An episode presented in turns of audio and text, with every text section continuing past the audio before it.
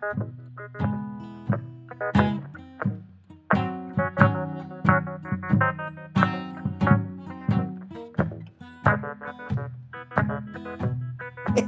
bienvenue au podcast de la semaine! Qu'est-ce que tu regardes?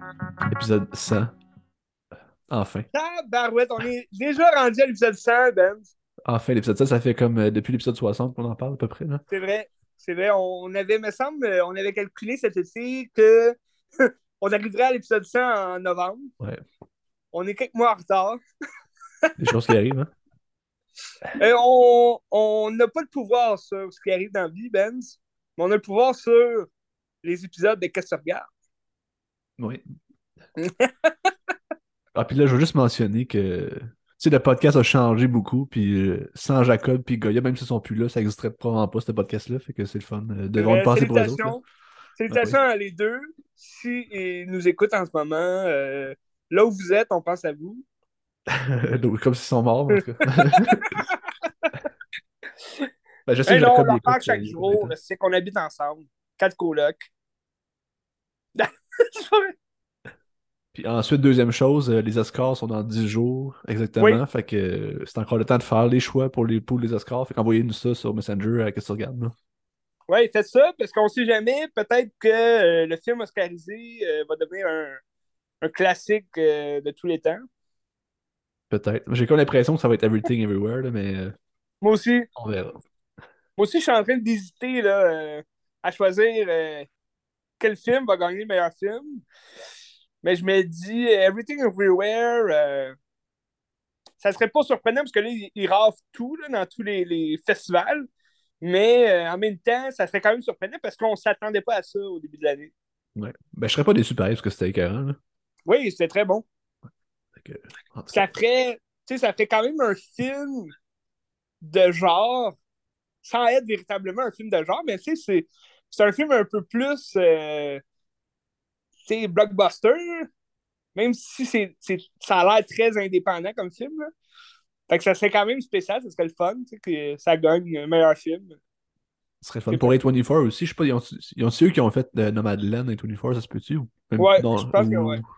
Je suis même pas sûr. Non, non, c'est pas eux pas parce que Nomadland, c'est 20th Century euh, C'est Studio. vrai. Fait que ce serait Et le premier ça, Oscar c'est s'ils gagnent.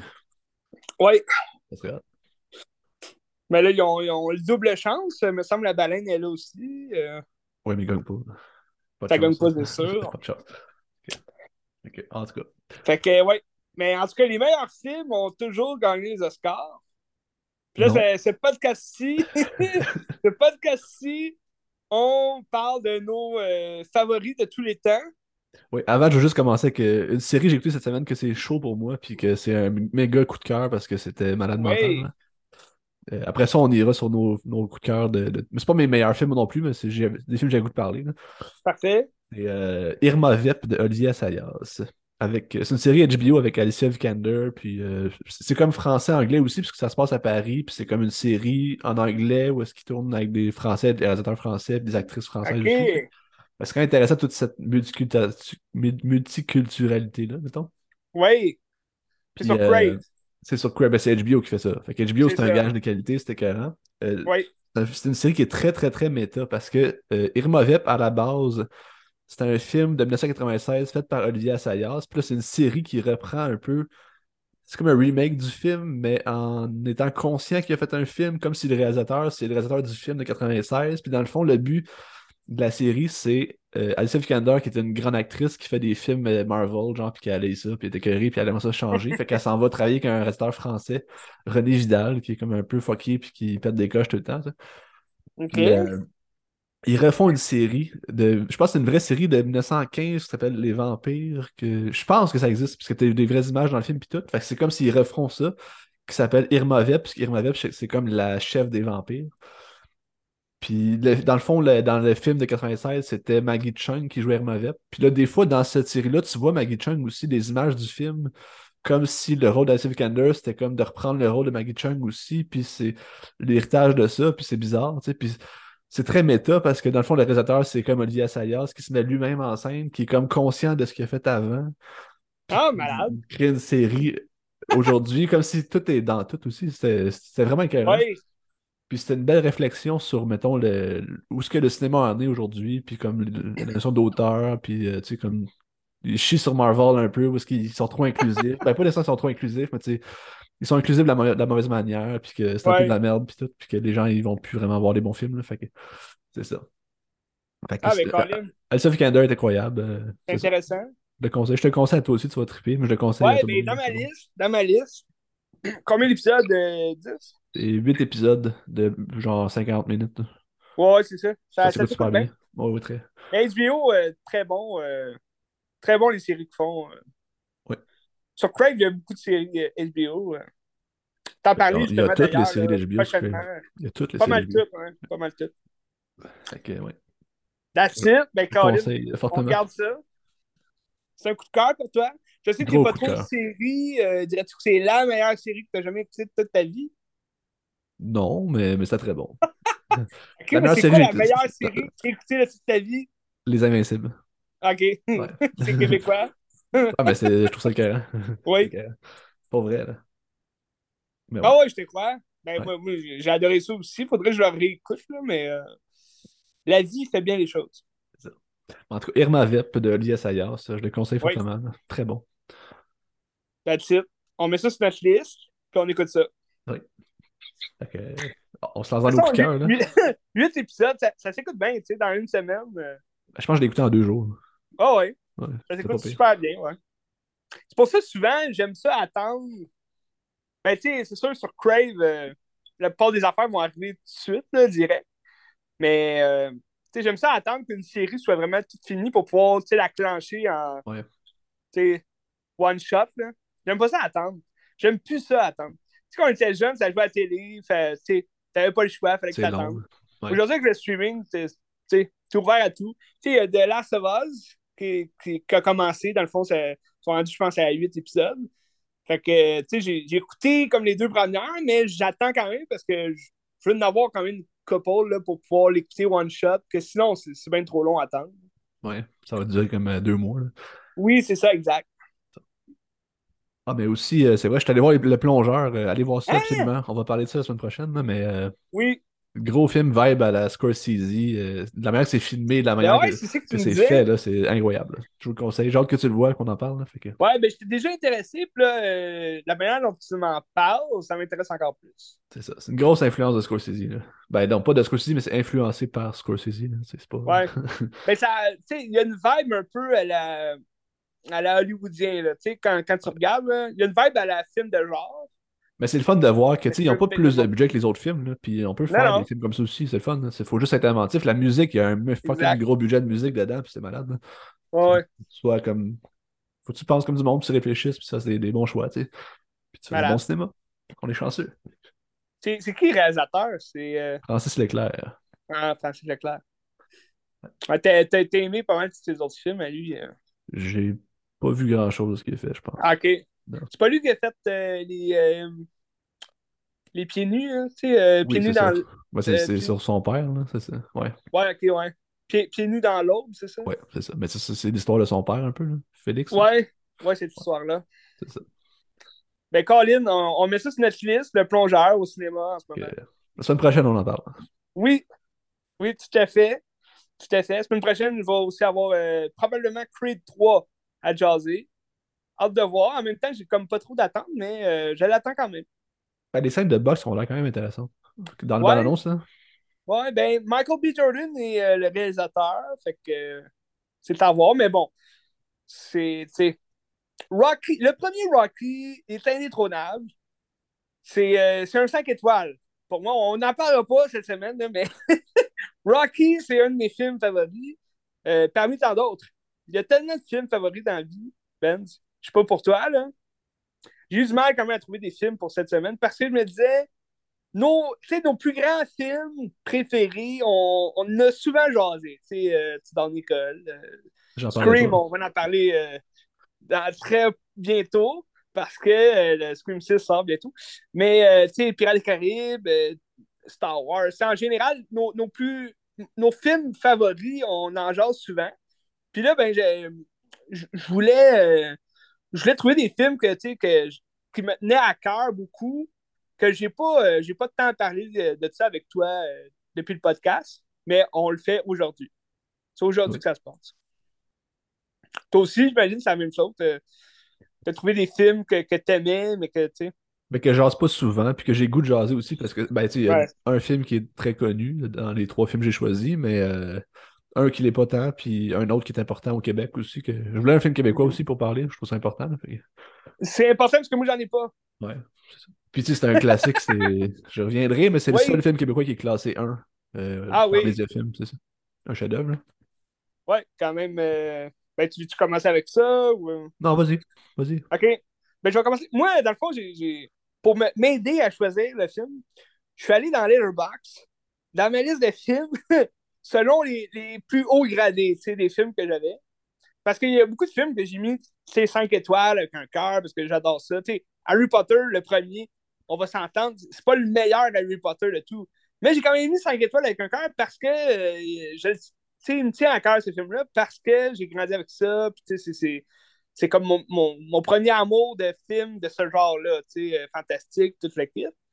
Même chose pour, mettons, le Grinch. Je suis bien conscient que c'est pas euh, le meilleur film de tous les temps, mais c'est mon meilleur film de Noël. euh, chaque Noël, chaque année, je le regarde, c'est toujours bon, euh, à chaque fois je le regarde. C'est ça aussi un film favori, c'est que tu peux l'écouter autant de fois que tu veux dans, dans ta vie. Tu vas toujours aimer le regarder, puis le réécouter, puis tu vas toujours avoir un attachement particulier à ce film-là. Puis, ben, bref, j'ai au moins une quinzaine de films que j'ai mis 5 étoiles, fait que je voulais pas parler de 15 films aujourd'hui, mais j'ai quand même euh, quand même décelé euh, 4 films euh, que, que j'adore, puis qu'on jase pas, ben, on, a, on, on a déjà jasé, puis en général, c'est des films qui se sont euh, déjà classés parmi des, les meilleurs films de tous les temps, j'imagine, pour, pour la plupart des gens dans, dans la vie en général. Fait que si tu veux, je vais commencer avec un gros film. Vas-y. Euh, Truman Show. Ah ouais, c'est bon, Truman Show. Jim Carrey, c'est euh, probablement mon, mon acteur euh, préféré depuis que je suis tout jeune. Tu sais, Aujourd'hui, il fait plus grand-chose, mais j'ai bien aimé Sonic. Bon, on va dire que c'est pas le meilleur film de Jim Carrey. Jim Carrey, j'ai j'ai trois films de lui dans, dans mon top du top. Il y a le Grinch, que je t'ai parlé. Euh, il y a le Masque, qui me tient à cœur parce que c'est un film que j'ai écouté je sais pas combien de fois quand j'étais jeune. Mais c'est deux films très fantastiques. euh, c'est plus comique qu'autre chose. Puis il y a le Truman Show. Le Truman Show qui. euh, c'est une révélation de. de je sais pas comment dire. C'est- pas une comédie vraiment euh, ordinaire. Tu sais, c'est une comédie, ça va être drôle, mais ça va, ça va plus, jouer plus sur le, le drame que la comédie, je trouve. Puis c'est par rapport au personnage aussi, le, le Truman. Tu sais, on a comme de l'empathie un peu pour lui parce que euh, il, il- il- il est piégé, dans le fond. Je, je sais pas si euh, tu connais l'histoire, Ben. C'est- Ouais. C'est l'histoire de Truman, euh, un, un homme qui a été élevé dans une, une ville, puis euh, il a sa job, tu sais, il a sa vie quotidienne monotone, puis tout, puis il, il va, à un moment donné, il va comme euh, avoir un, un petit élément déclencheur dans, dans, sa tête qui va lui dire Hey, je veux, je veux découvrir du pays, je veux changer de vie, je veux, euh, je veux aller plus loin, euh, faire plus dans ma vie. Puis il va comme commencer à, à suspecter son entourage de le maintenir prisonnier dans, dans son monde, dans, dans sa ville, dans son travail, dans son. Même sa femme, il la trouve bizarre, son meilleur ami, euh, tout ça, il, se doute de quelque chose. Puis euh, il a raison de se douter parce que c'est un enfant qui a été euh, adopté par une chaîne télé. Puis qui ont, euh, ils ont ben une chaîne ou un, un studio là, de, de production.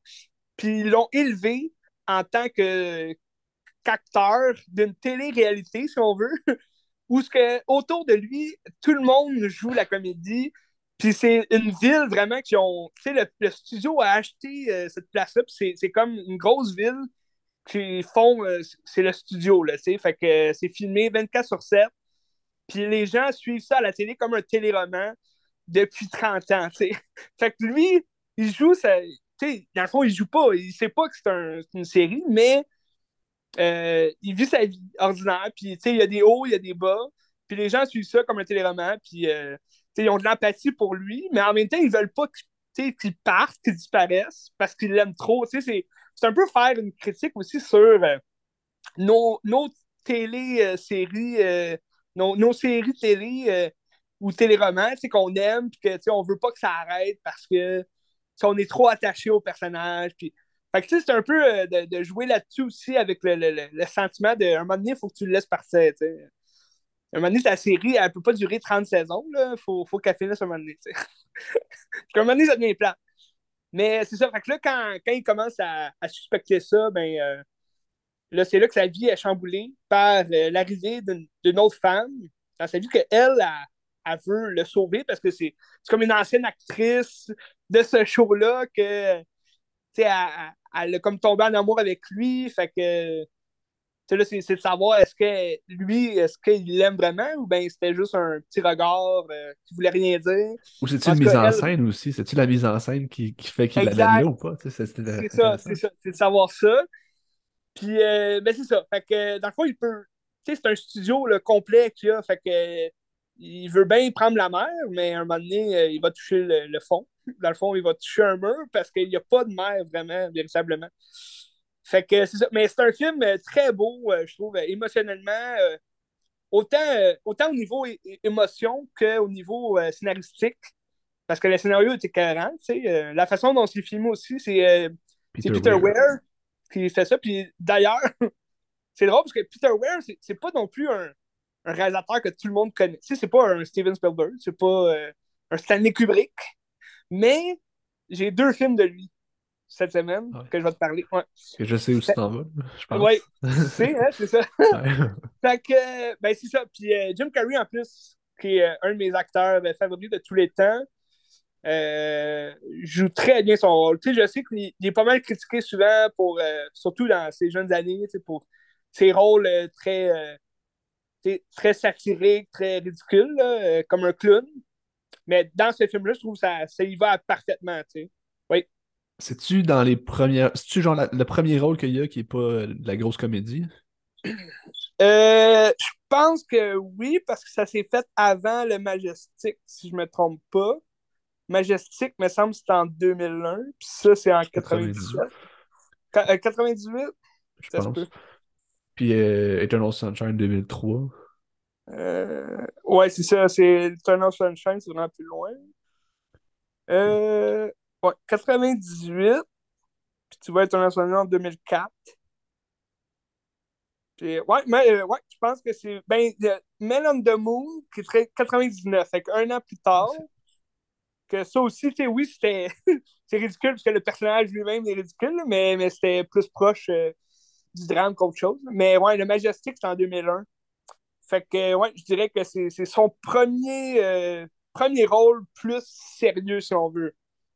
Fait que probablement que quand c'est sorti le film, les gens trouvaient ça bizarre, sûrement. Ils devaient dire, hey, euh, Jim Carrey, on s'attendait à du, du niaisage, on s'attendait à quelque chose de comique.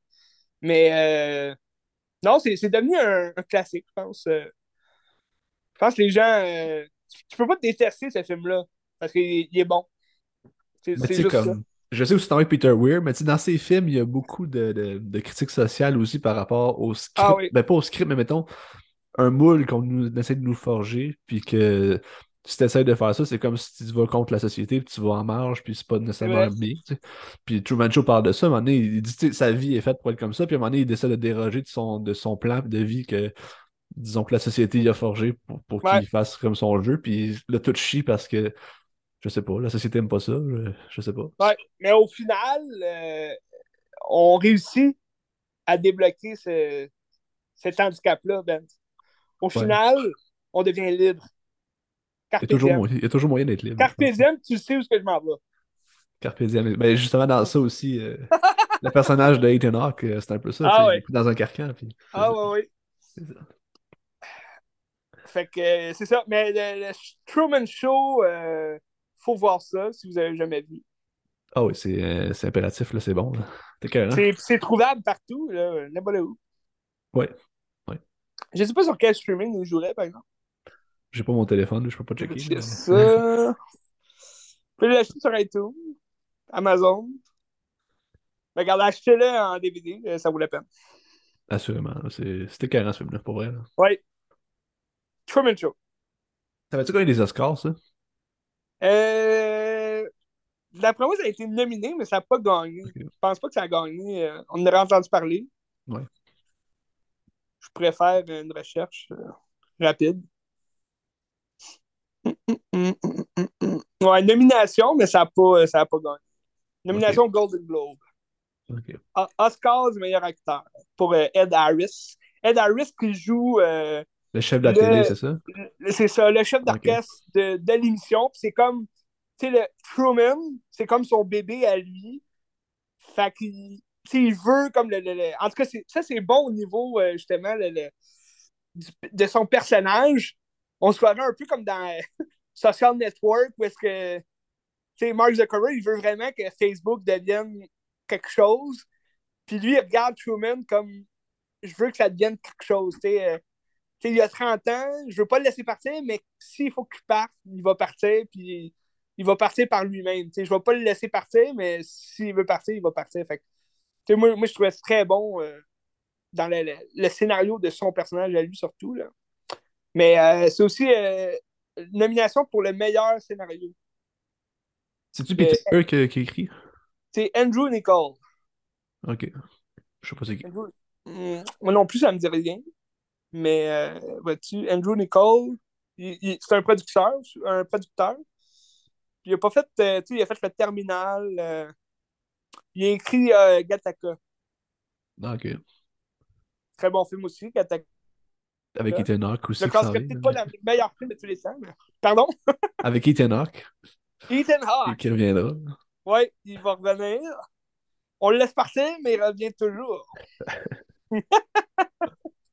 Veux-tu avec un autre coup de cœur que j'ai? Ben oui, vas-y donc.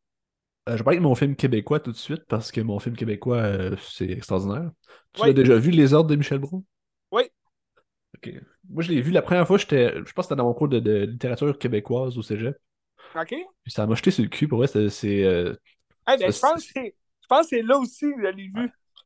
ça se peut. C'était avec, euh, avec la mère à Zach en plus qui nous avait montré ça. Zach, qui est au générique du plongeur. Fait que c'est OK, fun. ouais. Salut. Ah ouais? Avec Ouais. Eliane? Avec Eliane, ouais. Oui, on connaît des noms. Oui, on connaît des gens de la production. On est chanceux. on est plugués. Dans le fond, c'est ça. le- Les Ordres, c'est un film qui est important, mais qui est quand même fucking lourd. Puis qui est- Ouais. C'est dur à regarder pareil. Puis c'est des grosses émotions. Parce que c'est notre histoire. Puis c'est des gens qui ont vécu des affaires épouvantables pour aucune raison. Ouais. Dans le fond, ça raconte en 1960, et- en octobre 70, dans le fond, pendant la crise d'octobre, mais tu sais, l'armée est débarquée à Montréal, puis il arrêtait Ouais. des gens pour absolument aucune raison. Fait que là, tu te ramasses que c'est comme un documentaire fictif parce que c'est comme la vraie vie de, de gens qui sont qui s'est passé, sauf que sont joués par des acteurs. Tu sais, mettons, le film commence, puis mettons, t'as genre Jean Lapointe, t'as Claude Gauthier qui dit Hey, Moi, mon nom, c'est Jean Lapointe, je suis un comédien, mais je joue le rôle de Clément Boudreau, qui est son vrai nom, je me rappelle. Fait que dès le départ, t'établis Ouais. que c'est comme la réalité, puis il raconte l'histoire de ces personnes-là en disant ça, ça dure peut-être une semaine, tu sais. Puis ces gens-là sont fait arrêter pour aucune raison. Puis tu vas juste vivre la semaine avec eux.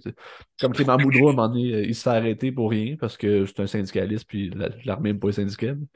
Les syndicats, puis parce que c'est sais, les communistes n'aiment pas ça, les artistes n'aiment pas ça. Tu sais, Claude Gauthier, lui, il joue un musicien, je pense, vu que c'est un musicien, il s'est arrêté, puis il sort en prison pour rien.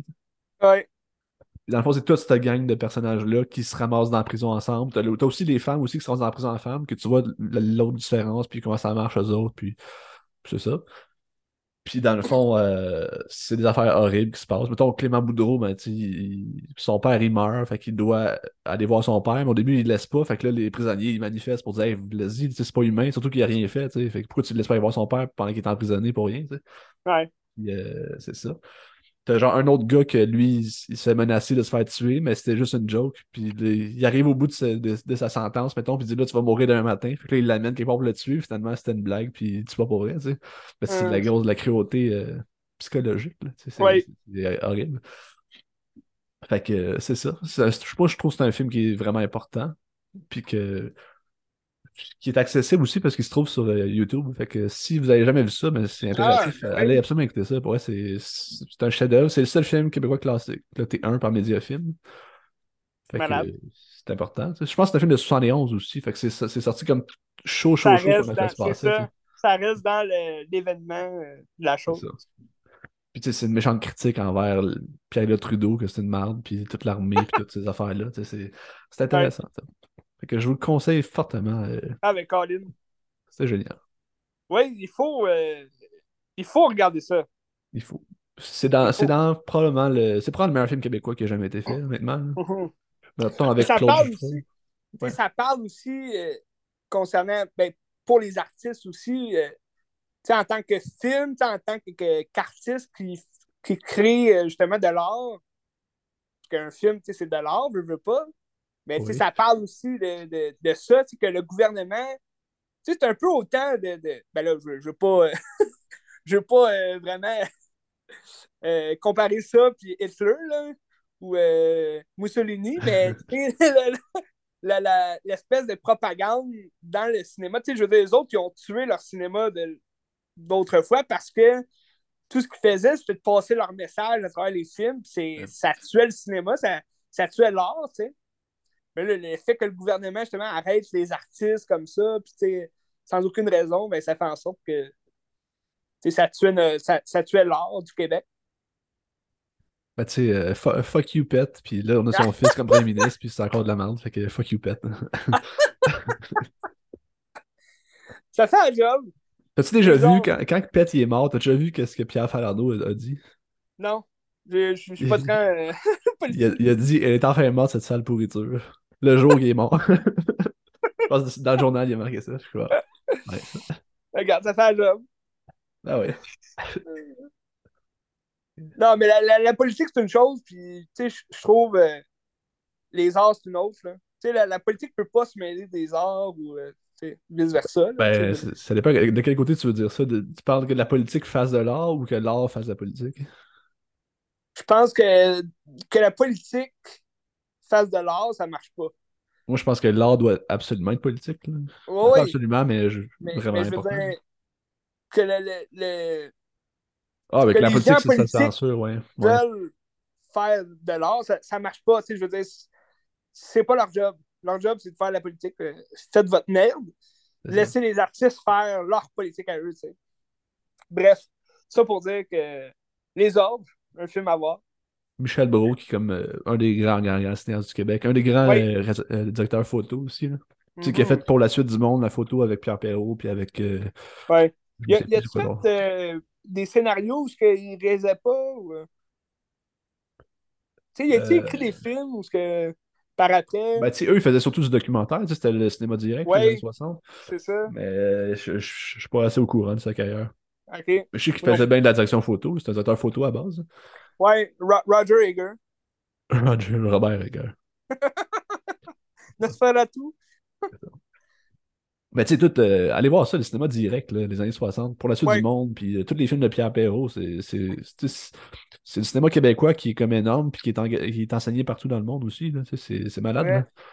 Il faut C'est connaître lui ça. qui a fait Les Raquetteurs. Les raquetteurs, attends, euh, non, c'est pas lui, mais attends, je vais aller voir c'est qui. C'est-tu Pierre Perrault? Ben, ça, ça me disait de quoi, Pierre Perrault, avec Les Raquetteurs, mais je, hmm. Euh, Les je pourrais pas te dire.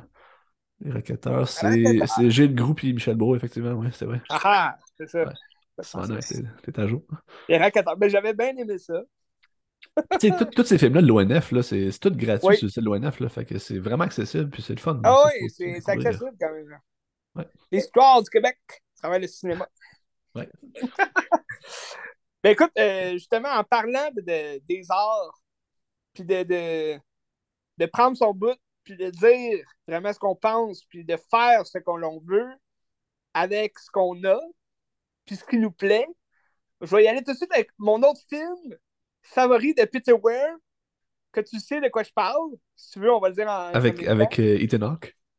Ethan Hawke, puis non seulement Ethan Hawke, mais aussi Robin Williams. Robin Williams. OK? Donc, Dead Poet Society, un chef-d'œuvre, selon moi, à mes yeux, euh, qui a été fait 9 ans, euh, 10 ou 9 ans, un peu.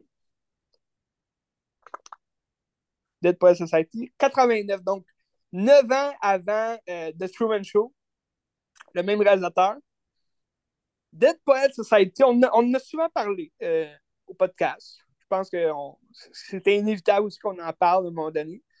Euh, Robin Williams, c'est un autre des grands acteurs de, de ma vie que, que j'ai adoré jusqu'à la fin de sa carrière. Puis euh, de, sa carrière puis de sa vie aussi. Puis Dead Poet Society, ça n'a pas été non plus un film très connu des gens. Là. Tu sais, je veux dire, ça ou euh, Madame de Fire ou euh, Jumanji, tu sais, je veux dire, les gens connaissent beaucoup plus Jumanji puis Madame de Fire. Je pense que Dead Poet Society, oui, c'est plus vieux aussi, tu sais, les années 80. Euh, les gens se rappellent sûrement pas non plus de Jacob le menteur, là. Mais c'était avec Robin Williams aussi. C'est une histoire de juifs, là les Juifs se cachaient, puis lui, il, mentait pour se protéger des Allemands. En tout cas, c'est un bon film, c'est des années 80, les gens ne se rappellent plus de ça. Puis, euh, ben, ça n'a pas été non plus un, grand succès, mais euh, Dead Poet Society, c'est un film qui parle euh, probablement le film le, le, plus parlant pour les artistes, puis pour les gens du domaine aussi. tu sais, moi, dans le temps, je faisais du théâtre aussi, fait quand, quand j'ai vu ce film-là, tu sais, j'ai pas vu jeune, ce film-là. J'ai vu, euh, je pense, j'ai rentré au cégep, puis je l'ai vu là. Puis euh, je faisais du théâtre. Puis c'est un film qui parle beaucoup euh, aux artistes, surtout aux, comédiens du théâtre, j'imagine plus peut-être, mais c'est un film qui, qui te dit, peu importe que tu sois un artiste ou non, ça, ça, te dit fais ce que tu veux dans la vie, ce qui te plaît, vas-y avec ses intérêts, tes passions, plus que euh, pour l'argent ou pour euh, ta, famille ou pour euh, la politique du gouvernement ou peu importe. fais ce que tu veux dans la vie C'est un film qui me parlait beaucoup à l'époque, qui me parle encore aujourd'hui. Puis Robin Williams, qui, marque probablement le, début de sa carrière comme un, acteur aussi, euh, aussi grand qu'il a été. Là, veux dire, il joue le rôle, dans le fond, d'un euh, prof de littérature vient. Euh, c'est un nouveau prof de littérature qui vient enseigner dans un, une école privée très religieuse, très catholique pour garçons. Fait que tu as une gang de jeunes qui est un peu. ils sont pas rebelles vraiment, mais ils font des coups, tout comme les, les garçons font. Là, ils ont, ils ont peut-être 14-15 ans. Puis euh, c'est ça. Puis eux autres, ils se retrouvent dans la classe de Robin Williams. Puis euh, Robin Williams, il a une manière très particulière d'enseigner. Puis on a tous un jour rêvé d'avoir un prof comme lui, là, dans le sens que il enseignait en allant jouer au soccer dehors. C'est la littérature qu'il enseigne, mais il allait jouer au soccer dehors. Euh, il, allait danser dans les marchés, dans les couloirs. puis c'était surtout, son cours était surtout basé sur un seul mot, carpe diem, qui veut dire justement la liberté d'expression, euh, se sentir libre, euh, faire ce que tu veux dans la vie, euh, peu importe.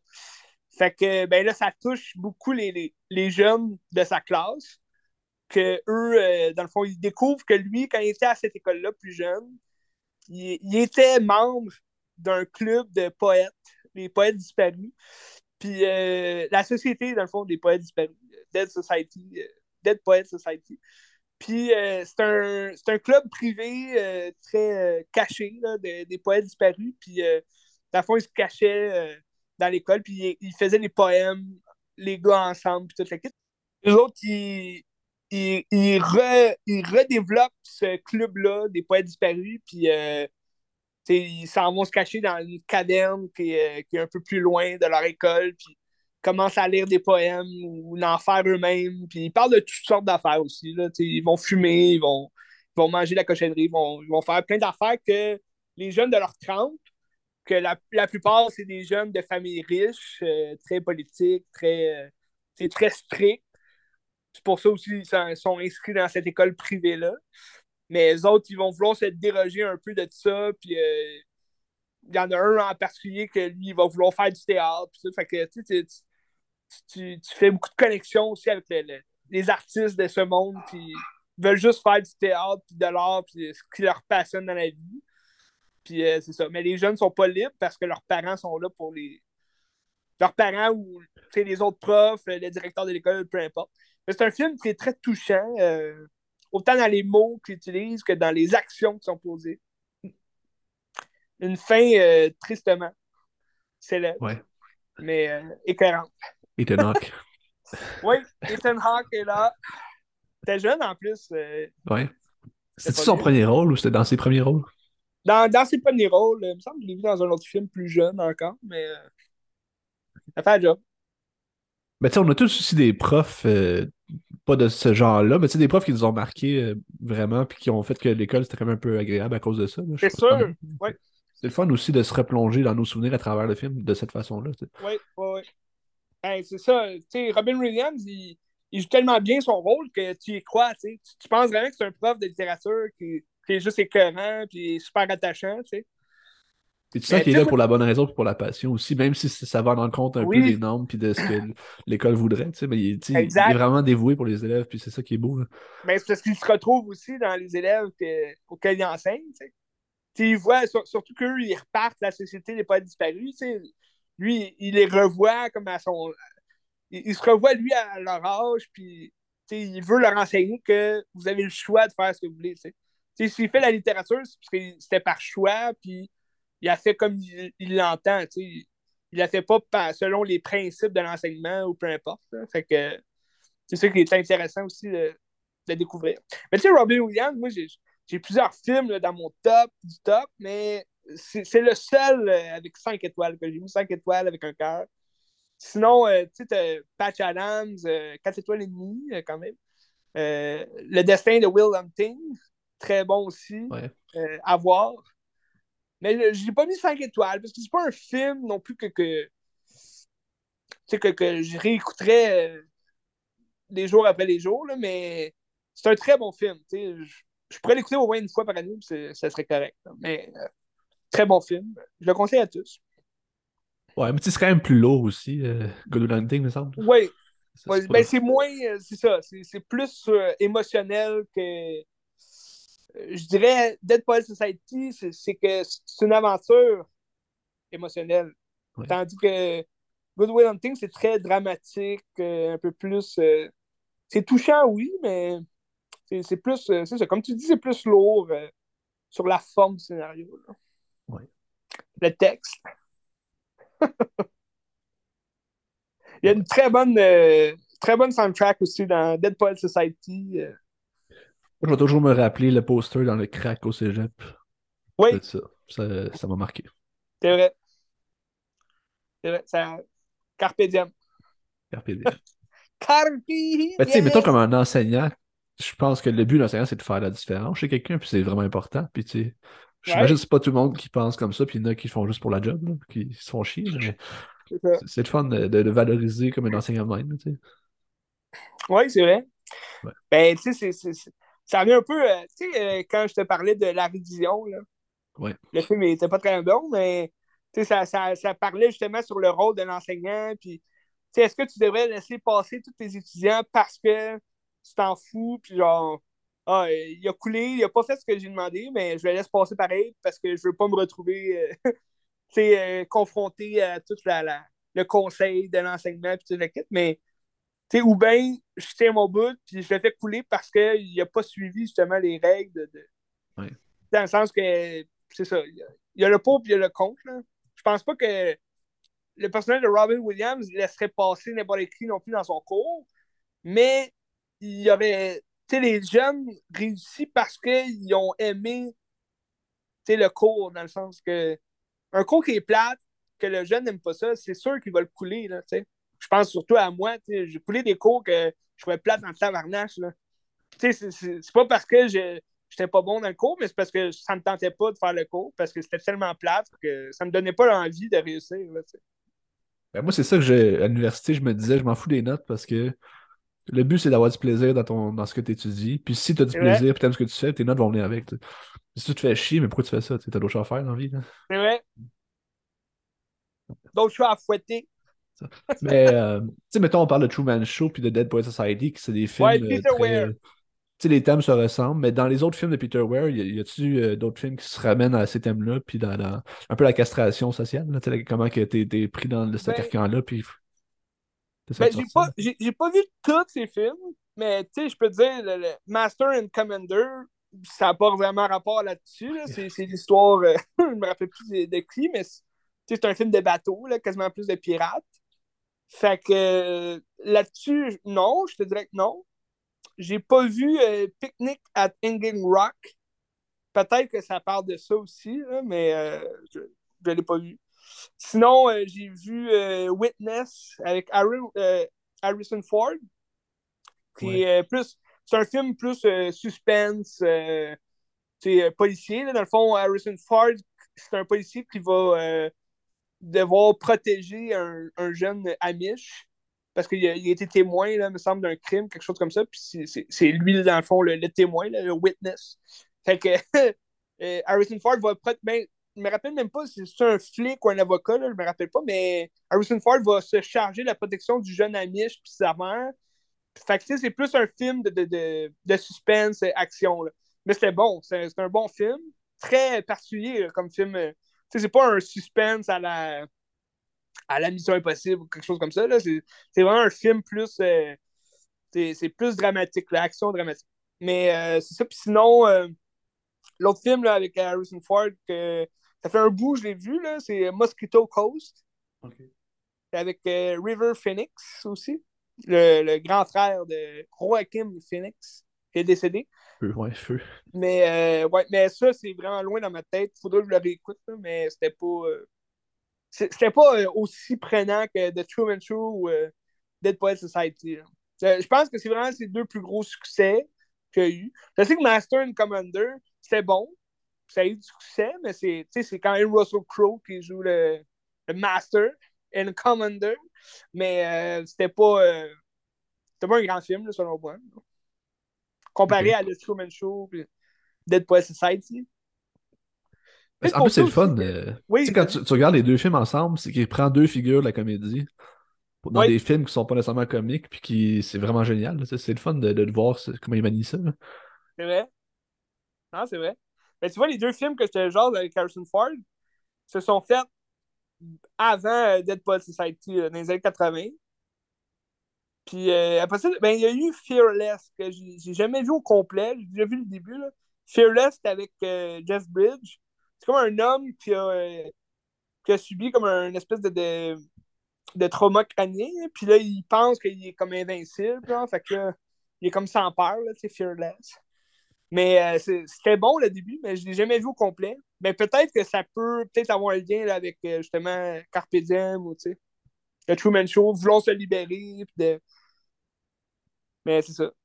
Mais ouais, c'est deux films, quand tu regardes un après l'autre, euh, c'est sûr, c'est, c'est un après-midi de joie, comme on dit.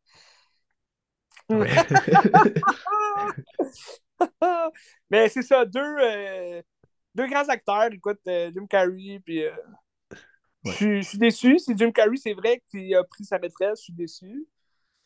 Mais en même temps, c'est ça, il ne sera jamais plus qu'il a été non plus, je pense c'est un, grand acteur, j'adore ses derniers films, mais ses derniers films ne seront jamais à la hauteur de ses premiers films non plus. Puis Robin Williams, euh, en passant, euh, sur Crave, je pense, c'est ça que j'ai vu, là, il y a un documentaire sur lui. Je ne sais pas si c'est le même documentaire que j'avais déjà vu. Euh, à un moment donné, il l'avait passé, je pense, à Télé-Québec, dans les années qu'il est décédé, là, un peu après. Parce que ça n'a pas été long, hein, un documentaire s'est fait sur Robin Williams. C'est tellement une figure de, emblématique du cinéma hollywoodien surtout. Là. Mais il y a une figure quand même assez prenante sur l'art. Puis euh, il a touché toute une génération. Fait que c'est ça, il y a un documentaire sur Crave. Euh, je pense que ça s'appelle Robin Williams. Il faudrait voir. Mais si, si, vous avez Crave, faites la recherche euh, Robin Williams. Puis ça devrait ça devrait vous amener à quelque part avec son documentaire.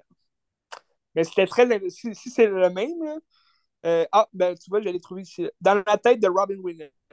C'est le même que tu parles?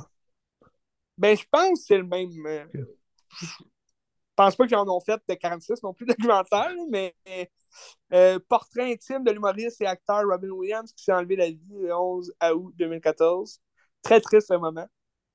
Mais si c'est le même, en tout cas, ça vaut vraiment la peine de le voir parce que c'était vraiment écœurant. Tu, tu voyais des, des vieux archives de lui qui fait des, des shows d'humour euh, pour les soldats américains. Puis il était très. Euh, il, prenait vraiment. Il mettait vraiment de la vie partout où il passait. Puis c'était vraiment le fun de, le voir dans ces moments-là.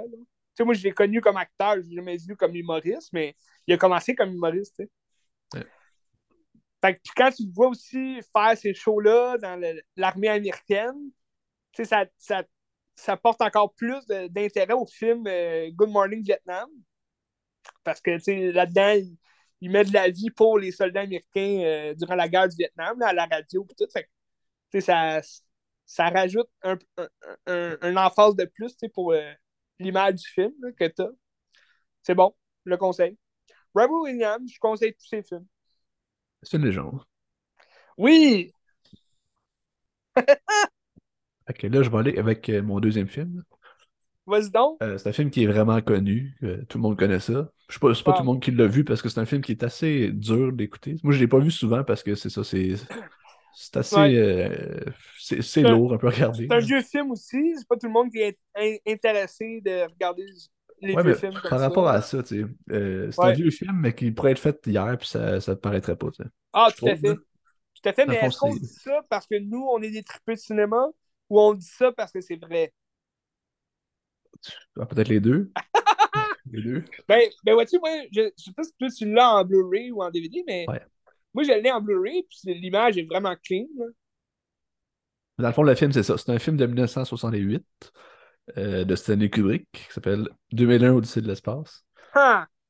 Qui, c'est un film qui va dans l'espace, qui se passe dans des vaisseaux, puis tout, qui est fait avant, qui ont été sur la Lune pour vrai. Puis le but, c'est d'aller sur la Lune dans, le, dans la mission aussi, ils s'en vont sur la Lune, tu sais. Fait que comme, ben, c'est révolutionnaire, c'est malade, tu sais.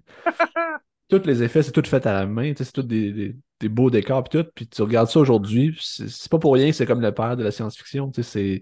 Ah tout, le monde essaie d'imiter ça, puis tout le monde fait des hommages à ça, parce que si, tu pourrais regarder ça aujourd'hui, puis ça aurait pu être fait, genre, sortir au cinéma la semaine passée, puis ça aurait bien paru, ça, aurait, ça vieillit très bien, puis c'est sûr que c'est vraiment compliqué comme histoire, puis c'est un film que tu vis, puis que t'as pas vraiment à... Ben, faut que tu y réfléchisses, mais c'était pas vraiment d'histoire à suivre tant que ça, c'est comme... Euh, c'est comme l'évolution de l'humain jusqu'à la mort de l'humain, quasiment. Ouais. Dans le fond, le film commence que tu es avec les primates. Puis il, découvre un os, puis il tue quelqu'un sur la domination de, l'homme sur l'homme encore. Le gros classique de musique, là. Ouais. Ben, c'est Juan Strauss, euh, Ainsi parlait Zarathustra, qui va ramener probablement. Zarathustra, c'est un. Ben, Ainsi parlait Zarathustra, c'est un, roman de. C'est pas, pas, un roman, mais c'est un livre de, de, de Nietzsche. Oui qui va parler du surhomme, que dans le fond, la, la bébête à la fin qu'on voit, le genre de bébé, je pense, c'est un peu ça, le surhomme. C'est comme la naissance du surhomme pendant que l'homme il, meurt, tu sais, puis l'homme il, il, est mené à sa fin par les robots. C'est assez pessimiste comme vision aussi que le robot va nous manipuler, puis comme on est, on est fait, là. C'est l'homme sur l'homme qui se manipule aussi, qui, qui mène à sa perte, là. Ouais. Mais t'as-tu vu euh, la suite? 2010, non, je l'ai jamais vu, non. non. L'année du premier contact. C'était bien, c'était avec. Euh, Roy euh, Schneider, le gars de jazz. Mais c'était pas, euh, pas aussi emblématique que 2001. Mais ça fait une bonne suite, là, je trouve. Parce que ça, ça, peut être une suite comme ça peut pas être une suite, là, dans le sens que tu peux regarder ce film-là juste comme en, tant que film, un film nouveau, là, qui se base peut-être sur 2001 Odyssée de l'espace, mais, mais c'est le fun de l'écouter ensuite. Là, mais tu sais, ça va où comme suite? Parce que tu ça finit d'une manière que tu peux pas suivre ça. Là. Ouais, ben, ben, tu suis justement le, tu suis le, l'espèce de, de, bébé à la fin que tu as. Là. Puis tu, suis, dans le fond, des nouveaux explorateurs qui euh, que là sont comme dans le futur, si tu veux plus. Là. Mais, euh, mais tu sais, je te dis, ça s'écoute plus en. Ça, ça, peut s'écouter en film vraiment différent parce que c'est pas du tout le même. Euh, tu sais, c'est pas Stanley Kubrick, là, c'est Peter. c'est quoi, c'est Peter Hems il n'a rien fait d'extraordinaire. il a fait beaucoup de films avec Jean-Claude Van Damme. Fait c'est pas. c'est pas Stanley Kubrick. Mais euh, ça va. Euh, c'est ça, c'est vraiment différent. Là, comme, euh, faudrait que je le réécoute, là, mais c'est la mission, me semble, est, est plus comme une guerre là, entre astronautes là, avec les Russes et tout. Là. Mais c'est pas. ouais, ouais. C'est, mais tu sais, c'est pas, pas un film d'action.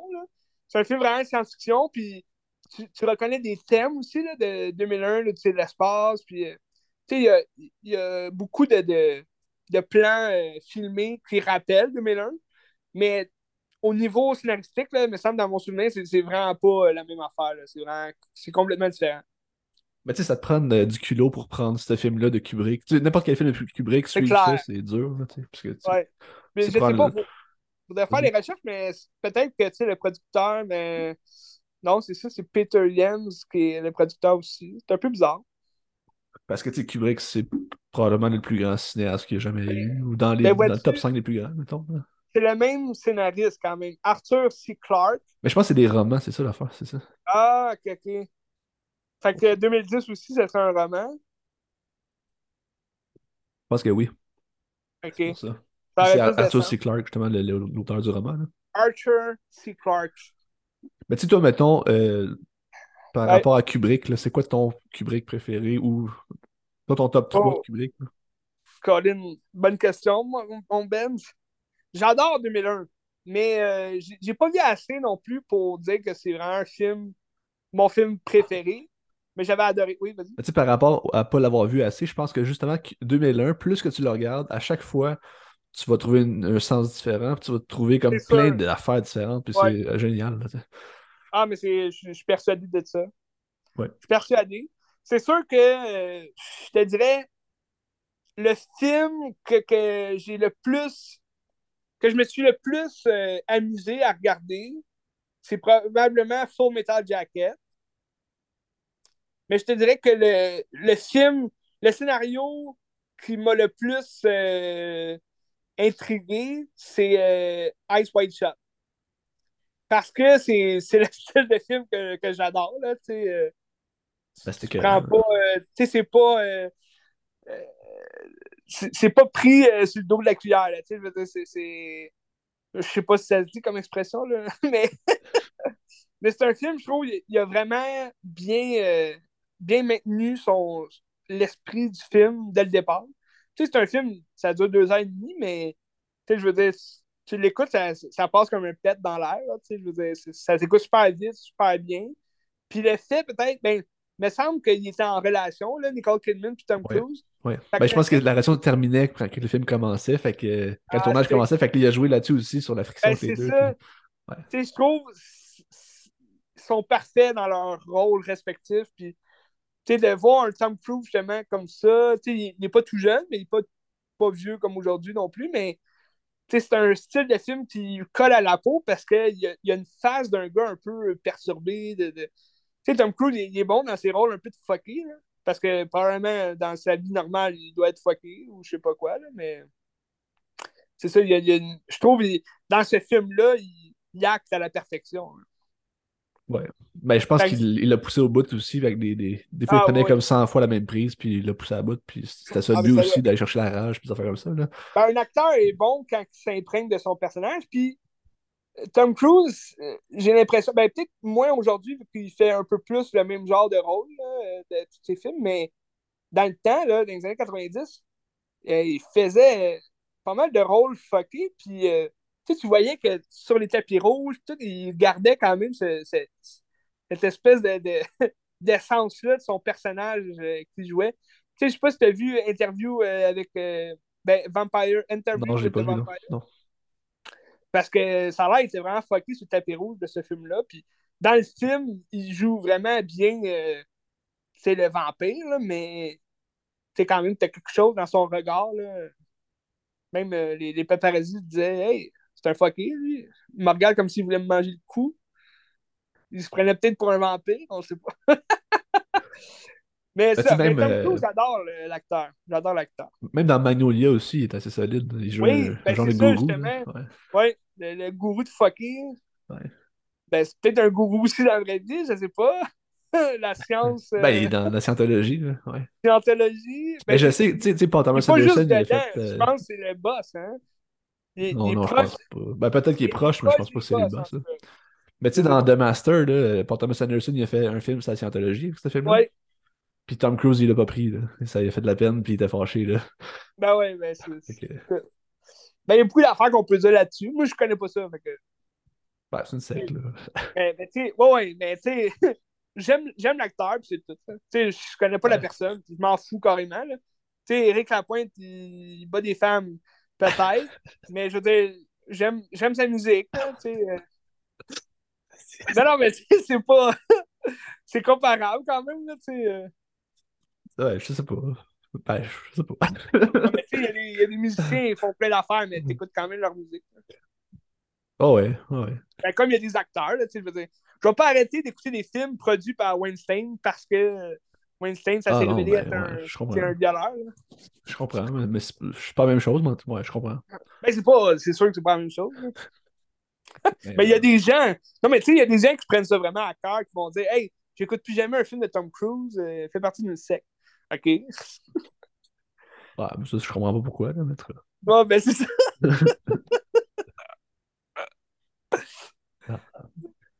Mais tu sais, pour moi, mettons, euh, 2001, c'est Oui, dans- c'est pas dans le top 5 des meilleurs films qui a jamais été fait ou des plus grands films. D'un point de vue Ouais, technique, c'est- malade.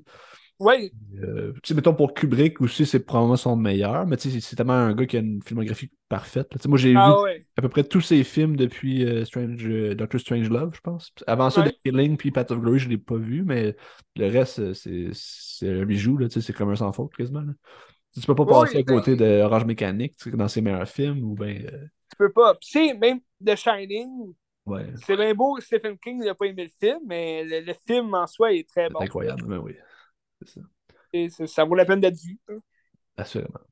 Fait que 2001, moi, je le conseille. euh, ben, c'est un, classique euh, immanquable qui est pas facile à regarder, mais je pense qu'il faut l'avoir vu au moins une fois dans sa vie. Ouais. Il faut être prêt à Ben, je pense spécial. faudrait le voir avant Barbie, ça a l'air, parce que Ah ouais. on dirait qu'il va avoir un lien dans tout ça. en tout cas, moi, j'ai pas aimé l'annonce, mais Mais tu sais, a- même dans euh, Everything Everywhere All At Once, il y a une grosse scène de, de- de la scène où pitchent l'affaire dans les airs. Là. oui, comme oui, des doigts de, de saucisses, les singes. les doigts de saucisse, hein. Ouais, il y a une grosse image. là. Ou juste Wally aussi. Tu sais, Wally, c'est c'est la même chose, mais d'un point de vue plus accessible aussi. C'est vrai, l'animation. Ouais. Ah ben, D'ailleurs, tu me donnes un- une perche pour aller euh, avec mon prochain film. Vas-y, c'est le Roi Lion, c'est ça? Non, mais le Roi Lion est dans mon top. Mais je veux dire, j'ai regardé dans les, les- mes tops, puis euh, je voulais parler d'un film d'animation, parce que l'animation fait quand même partie, tu sais, un peu comme, comme tu parles d'un film québécois, parce qu'on a, on a quand même pas le choix de parler d'un film québécois pour dire nos meilleurs films de tous les temps. On est au Québec, euh, on aime notre art. Mais l'animation, c'est un peu la même chose. Tu n'as pas le choix Ben, de parler c'est- d'un film d'animation. Oui, C'est des films qui ont comme bercé notre enfance aussi. Là, exact. Puis je sais, il y a un lien aussi avec ton, ton prochain film que Ouais. tu vas probablement parler, mais l'animation est très important avec notre enfance, avec l'art aussi, puis le, le cinéma en soi. Il n'y aurait pas de cinéma live action s'il n'y aurait pas de film d'animation à la base. Fait que je pense que c'est important d'en parler. Puis là, j'ai regardé dans mes tops de- de- dans mes tops des tops. Puis euh, ben, j'avais trois euh, films d'animation, dont deux euh, qu'on a souvent jasé. Dans le fond, probablement les deux meilleurs de Disney. C'est de quoi je parle. Les deux meilleurs de Disney. Ben, Pixar, Disney, là. Ben, Toy Story, je sais pas. Oui, Ouais. Toy Story, puis... Soul. Non, ben, il y a Toy Story, qui est le meilleur de Pixar, selon moi. C'est dans le top du top. Puis Le Roi Lion. Ben, tu l'avais dit, là. Ah, ok. Là, t'es- t'es- T'étais pas bon, là. On dirait que ben, Soul, pour moi, c'est le meilleur, mais en tout cas. Oui, ben oui, ben c'est nouveau, c'est nouveau. Mais là, je te parle des, des tops que- qui ont bercé notre enfance, c'est Toy Story puis Le Roi Lion. Tu peux pas avoir un autre film que Le Roi Lion dans les meilleurs de Walt Disney de notre enfance. Si on était jeune puis il y avait Soul, peut-être que ça serait un classique. là. je suis pas sûr, mais peut-être. Je suis pas sûr. je penserais pas. je pense que c'est plus devenu un classique pour les adultes qui aiment l'animation plus que les enfants. Je sais pas à quel point les enfants ils ont, ils ont aimé Soul. Parce que ça parlait quand même beaucoup de. Hein? Ben, tu t'as des belles animations quand t'es dans l'autre monde, c'est beau, mais. tu Ouais, c'est beau, mais c'est- hein. Ben, c'est pas si complexe, mais c'est deep, là. Ouais. Mais je trouve, euh, tu sais, le, le prochain film, là, de, ben, je pense que c'est Pixar, là, je ça, mais pense que c'est P-Doctor aussi, là. Des couleurs, Ouais. c'est quoi, non? C'est. euh, euh, E- Elemental. Oui, c'est ça. Mais je pense que c'est P-Doctor. Ben, je trouve que ça, ça ressemble un peu euh, quand ils sont dans l'autre monde. là. Ouais, mais, mais je pense que c'est le même réalisateur. Ok, bon, ben, that's Ou il est it. scénariste dessus, je suis pas sûr, mais il me semble qu'il est là-dedans, ce projet-là. Ok. C'est possible. Mais bref, c'est ça. Soul. Mais c'est ça. Dans, dans, mes tops du top, moi, j'ai Le Roi Lion puis Toy Story, euh, deux films que j'ai adorés euh, depuis euh, ma tendre enfance. Puis que je pourrais écouter n'importe quand, toujours, toute nuit, tout le temps. Mais j'ai finalement décidé de parler du troisième film d'animation qui est dans mon top du top. Parce qu'on n'a pas souvent parlé. On, en a déjà parlé, mais je pense que tu l'as même jamais vu. Ou bien tu l'as vu, mais récemment quand même. C'est quoi? Je parle de Iron Giant. Ah oui, je l'ai vu récemment, ouais. ouais. C'est ça, de Brad C'est pas Disney qui fait ça. C'est pas Disney. Ah, ok. C'est pas Disney. Pourquoi est-ce qu'il fallait absolument que ce soit Disney? Non, non, pas, non. Ok, ça va quoi? Brad Bird nous a fait aussi des incroyables, puis qui a fait euh, autre oui. chose, mais entre oui, autres. Oui, Brad Bird. Euh, oui, Ratatouille, euh, très bon. J'ai adoré. Mais euh, non, t'as peu. Uh, The Iron Giant. C'est Warner Bros. OK. C'est Warner Bros. qui fait ça. Mais l'animation, c'est sûr, elle n'est pas parfaite. C'est pas une animation aussi parfaite. Il faut dire le film est en 99. Mais moi, j'adore l'animation des années 90. Ben, les animations des années 80-90, moi, j'adore ça. Euh, surtout les, les, films de Don Bluth, là, que je t'ai déjà parlé. Là, euh, Tous les chiens vont au paradis. Euh, les, les, petits pieds. Petits pieds, c'est écœurant, l'animation. C'est Spielberg aussi là, qui a produit. Mais et l'American Tale aussi, c'est une, une, animation qui me tient à cœur parce qu'on dirait que ça réchauffe mon cœur à chaque fois que je les écoute. C'est comme l'animation de mon enfance. T'sais. Je sais pas si tu as déjà vu Anastasia. Anastasia, c'est un peu ouais. la même chose. Ouais. Très beau là, visuellement. Puis, euh, ben c'est ça, ben, Iron Giant, ça fait partie de ces films-là que... qui ont bercé quand même ma jeunesse. Euh, J'écoutais ce film-là, ça, ça, jouait souvent à la télé quand j'étais jeune. Je sais pas pourquoi. Aujourd'hui, il joue plus. Mais, mais c'est un très bon film sur, euh, sur un petit bonhomme qui n'a pas d'amis. Puis euh, il se trouve un ami, mais qui est un géant de fer. Puis dans le fond, c'est pendant la guerre, je me rappelle bien, c'est pendant la, Deuxième Guerre mondiale. Puis il y a comme un, des soldats qui envahissent son, petit village à lui, euh, lui et sa mère. Puis il y a un général que là, il, commence à, comme euh, suspecter euh, que le, le, géant de fer soit, je pense, des, du, de l'équipement russe, là, si je me rappelle bien. Fait qu'il veut à tout prix le, le chasser puis le battre, mais dans le fond, c'est un extraterrestre qui descend de la terre. Fait que, le jeune va essayer de cacher son, son nouvel ami puis euh, de le protéger. Finalement, c'est le géant de fer qui va vouloir protéger le jeune des, des euh, Américains, des soldats américains qui veulent le chasser. Fait que c'est un, un, très bon film, euh, très bien scénarisé. Puis je trouve que ça exploite aussi des thèmes dont la, la violence puis le, le, le, ben, la peur de l'autre aussi. La là. peur de l'autre. Les, la peur de l'inconnu aussi, des inconnus. Euh, concernant aussi l'immigration, c'est un peu. C est, c est, ça, ça, serait poussé là, de parler de ça, mais ça reflète ça, quand même.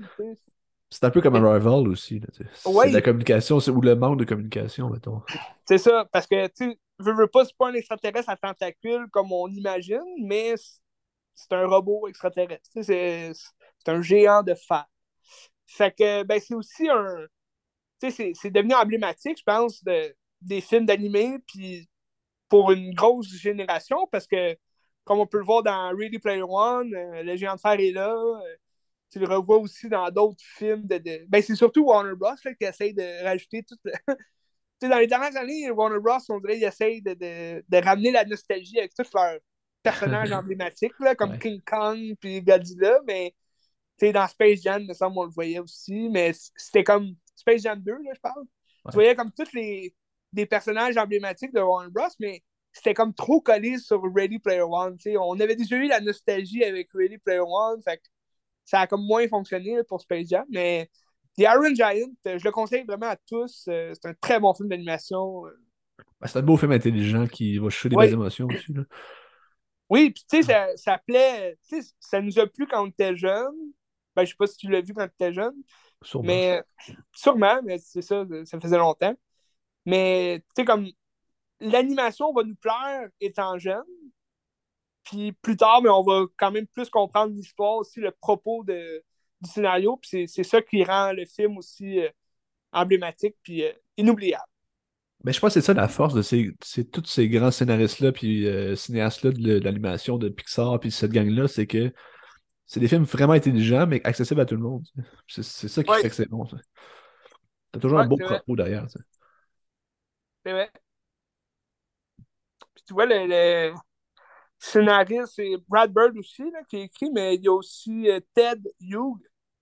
Il n'a rien fait d'autre. Il n'y a rien fait d'autre, ok. Ted Hughes, mais c'est ça. Puis il y a un autre, Tim McCallins, qui a écrit d'autres films, mais c'est des films qu'on connaît pas. Fait que, tu sais, c'est quand même particulier, hein.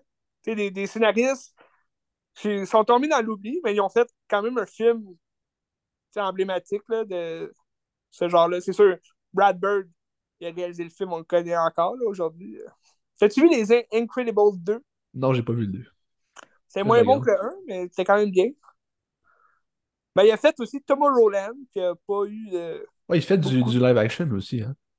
Oui, oui, euh, il a fait euh, Tomorrowland, euh, il, a, il a- il a réalisé euh, Mission Impossible 4, Ghost Ah ouais. Protocol. Ok, je savais pas. Ouais. Probablement le moins bon, je trouve. ben, à- à- après le 2, là, le, le 2, c'est vraiment le moins bon de la gang. Mais Ghost Protocol, j'avais pas. euh, tu sais, j'avais aimé ça, mais c'était pas extraordinaire là, comme ça. Mais c'est ça, Tomorrowland, c'était moyen aussi. Puis sinon, ben, Ratatouille, c'est cohérent. Oui. Qui a aussi une référence de Ratatouille dans Everything Everywhere All At Once. ça. Oui, On est là. c'est vrai. Christy, vas-tu gagner le meilleur score? Il y a des chances. Là, je peux aller avec euh, mon film d'animation, moi aussi. Oui, vas-y donc. Dans un, dans un fucking autre registre, parce que c'est euh, vraiment autre chose. hein. c'est un film que t'as pas vu, toi, c'est ça que tu me disais? Je l'ai pas vu. Je l'ai pas vu, Je mais ça m'intéresse depuis que tu m'en Je as te conseille fortement. C'est- ça, c'est un film qui est vraiment important pour moi parce que euh, c'est cette raison-là pourquoi je suis rentré en cinéma, mettons, parce que j'étais avec. euh, dans le fond, je faisais rien au cégep, j'étais en, en tremplin deck, là, parce Ouais. que je savais pas quoi faire. Puis j'ai comme pris un cours de, de, de cinéma euh, com- complémentaire, juste pour le plaisir, parce que, je sais pas, ça avait l'air cool. Pour le fun? Que le prof, c'était Guillaume Dupuis, qui est maintenant. euh, S'il y a des gens qui écoutent Décideret, mais c'est Guillaume tu sais, il est rendu chroniqueur à temps plein. que- Oh, malade. Guillaume, je l'adore, je, je l'adore. Il est important pour Guillaume. là. Dans son cours, euh, on a regardé ce film-là pour en faire une petite analyse. C'est, le film s'appelle Valse avec Bachir, qui est un film israélien. C'est un, c'est un documentaire animé israélien qui est sorti en 2006. Puis quand j'ai vu ce film-là, je me suis dit, oh wow, genre ça existe. Puis genre, Hmm. ça existe des films comme ça, puis on peut faire ça, puis tout. Puis c'est là que j'ai décidé de faire comme, ah, je vais aller en cinéma parce que je veux en voir plus, puis ça m'a comme donné la piqûre du cinéma, puis de- Ouais. j'aime ça. C'est c'est un film qui, qui te rentre dans le dash, mais qui est comme très poétique aussi en même temps. Euh, dans le fond, l'histoire, c'est c'est Harry que c'est lui qui fait le film, puis lui, euh, je pense dans les années 80, c'était la guerre du Liban, fait que Israël euh, faisait la guerre contre le Liban, ils ont envahi le Liban, puis c'était ça, c'était pas beau. Puis lui, il a participé à ça comme soldat. Mais il y a toujours des, rêves récurrents, puis des cauchemars avec des chiens, puis tout, mais il n'y a aucun souvenir de ce qui s'est passé euh, au Liban. Fait que là, tout est en animation, puis il va revoir comme des anciens collègues de la guerre pour savoir comprendre un peu son rêve, comprendre ce qui s'est passé, puis ce qu'il a pu commettre un peu comme horreur, tu sais, parce Ouais. qu'il a bloqué ça de sa mémoire. Fait que tout le film, c'est juste, il rencontre des gens, puis c'est des témoignages de gens de ce qui s'est passé. tu sais. Mais en faisant l'animation, ça permet d'imager ce que les gens racontent. Fait que c'est- c'est pas mal plus intéressant parce que tu vois comme la guerre, puis ça amène comme une affaire surréaliste un peu. C'est comme si la guerre, pas que c'est beau, mais il y a comme une belle poésie dans la guerre, puis il y a comme quelque chose de fantaisie dans tout ça. C'est ça, tu sais, puis les images sont belles, puis c'est comme Mhm. c'est- ça, ça enlève l'horreur de ce qui s'est passé pour vrai un peu, tu sais. Puis il y a un moment dans le film qu'on tombe au live action, puis c'est comme si là, le, le réalisateur se rend compte de ce qu'il a pu commettre, puis de, la merde qu'il a fait, tu sais. Puis ça rentre dans le dash, là, c'est phénoménal. là, c'est- Je veux pas dire c'est quand c'est quoi, là, mais quand ça arrive, là, c'est oh shit, là, tu sais. Ouais. Tu pars d'une image qui est belle, puis qui, qui est comme. euh, qui- c'est comme un jeu, puis là, finalement, oh shit, c'est la vraie vie, puis c'est dégueulasse. quatrième là. heure, dans le fond. C'est- Ben oui, c'est ça. Puis c'est dégueulasse, mais c'est bon. là, C'est Ouais. C'est un de mes films préférés. Pour moi, c'est probablement dans mon top 3 de mes meilleurs films euh, Wow! préférés. ok. Oh, ouais, ouais. Non, c'est c'est phénoménal ce film-là. Je sais pas si ça avait gagné le score du meilleur documentaire ou de l'animation. Je pense qu'il est en nomination, je suis pas sûr. OK. En 2006 ou 2007. Mais tu sais, c'est C'est un, film de année? 2006. 2006, OK. Ok, on va aller voir, je vais aller voir. Parce que c'est- écœurant, c'est vraiment écœurant ce film-là. Ça joue souvent à télé, des fois, le soir, genre à Télé-Québec, là, à 11h. Ouais, c'est ça, faut, faudrait que je le pogne là, parce que sinon, il joue pas sur euh, aucun streaming. euh. Non, c'est ça. C'est pas, pas nécessairement accessible. là. Mais je sais pas s'il l'aurait sur YouTube. Euh, je pense pas qu'il l'a sur YouTube. Hmm. Mais euh, c'est ça. Vals Mbashir. Vals avec Bachir. C'est quoi le film, le, le titre original? Je vais aller voir. Va- Vals Mbashir. Ah C'est ça que je vois. Ah oui, c'est ça, t'as raison. Bachir. Mbashir. Est-ce qu'il a gagné des... à 91 de Metascore? euh, c'est phénoménal. Quand même, ouais. Puis tu sais, c'est rare que tu vois des documentaires animés. Je sais qu'il y en a déjà eu. Que ça ne me vient pas sur le bout de les lèvres comme ça, mais, mais il y en a eu euh, quand même certains. Puis euh, c'est le fun d'amener ça d'une manière différente. Puis tu sais, l'animation est malade. C'est vraiment des beaux dessins, c'est coloré, Ouais. puis c'est phénoménal. Je Ah, le conseille. Intriguant, ça. Là, je vais chercher, voir s'il a gagné des prix. Oh, tabarouette. Je vois pas. Il a quand même fait un genre de 11 millions au box-office euh, mondial. hein? C'est pas pire pour un documentaire. Ouais, surtout internationaux. C'est ça, puis c'est en hébreu le film. Là. Pas... ben, je sais pas s'ils l'ont traduit ailleurs, mais c'est un film en hébreu. Ah, nommé pour un Oscar ici. Oh! Nommé Meilleur pour euh, langage étranger, c'est ça. Ah, ok. de- même pas pour animation, c'est bizarre. Ouais. L'animation Peut-être parce qu'ils mettent du live action dedans. Ouais, mais ça dure comme euh, une minute et demie à peu près. Fait que c'est ça qui est bizarre, mais ouais. Ouais. Des fois, ils sont. Puis à Cannes, je pense qu'il était à Cannes aussi. Il était en nomination pour la Palme d'Or, mais il n'a rien gagné à Cannes. En 2008. Ah! 2008. En 2008, je pensais que c'était 2006, c'est 2008. Ok. Un film plus récent qu'on pense. Ouais. Même ça, tantôt, j'avais vu 2006 quelque part, en tout cas. C'est pas grave. Oui. Quand même 15 ans. Ouais. Déjà 15 ans. Fait que c'est ça. Je... Tu sais, le pouvoir des souvenirs aussi à travers le cinéma, c'est vraiment fort. Ouais. Puis euh, je pense que c'est intéressant d'explorer ça ça. rappelle un peu euh, le film euh, Hiroshima, mon amour.